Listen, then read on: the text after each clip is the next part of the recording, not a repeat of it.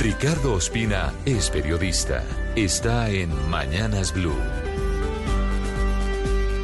Son las 6 de la mañana y 30 minutos. La paz total, una de las principales políticas del gobierno del presidente Gustavo Petro, entró en crisis luego de lo que hemos escuchado, una serie de incumplimientos a lo acordado por parte del ELN y de las disidencias de las FARC, cuyo cabecilla es alias Iván Mordisco.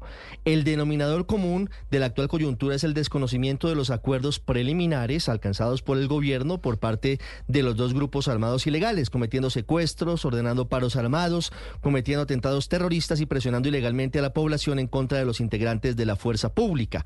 En el caso del ELN, los dos recientes hechos de coyuntura, el secuestro del papá de Luis Díaz y la inexplicable demora en su liberación y el paro armado que anuncia uno de sus frentes en Chocó, confirman que el autodenominado Comando Central no tiene unidad de mando y que por lo tanto las órdenes que dan sus cabecillas no son acatadas por los jefes de frente, lo cual implica una grave situación y un grave precedente a tener en cuenta en la mesa de negociaciones.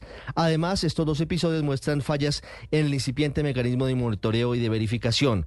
Por el lado de las disidencias de Iván Mordisco, la situación es mucho más compleja porque en el afán de insistir en unas negociaciones de tipo político con un grupo dedicado principalmente al narcotráfico, a la extorsión y a otras actividades ilegales, el gobierno del presidente Gustavo Petro ha cedido hasta el punto de haber intentado llevar a los delegados de ese grupo a la ceremonia de instalación de las elecciones el pasado 29 de octubre en Popayán y al punto de haber iniciado un cese del fuego sin que exista una instancia que lo verifique.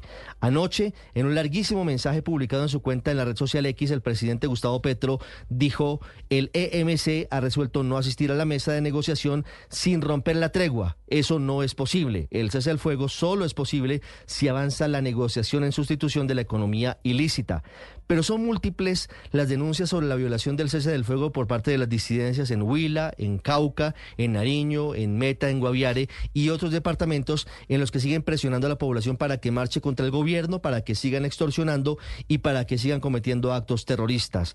La gota que rebosó la copa fue la que escuchamos en el plateado en Cauca, en donde la situación se complicó durante este pasado fin de semana. El diagnóstico es complejo. Hay descoordinación entre el comisionado de paz Danilo Rueda, cada vez más ausente, y los equipos negociadores del gobierno frente a los dos procesos. No pareciera que dialoguen con el ministro de Defensa y esto ha llevado a contradicciones eh, y otras situaciones inconvenientes. Y al final de todo esto se le está agotando el oxígeno político a estas negociaciones y lo que podría ser importante es sentarse a replantearlas de forma que tengan apoyo popular, porque hoy pareciera que quienes tienen la sartén por el mango son el ELN y las disidencias de las FARC.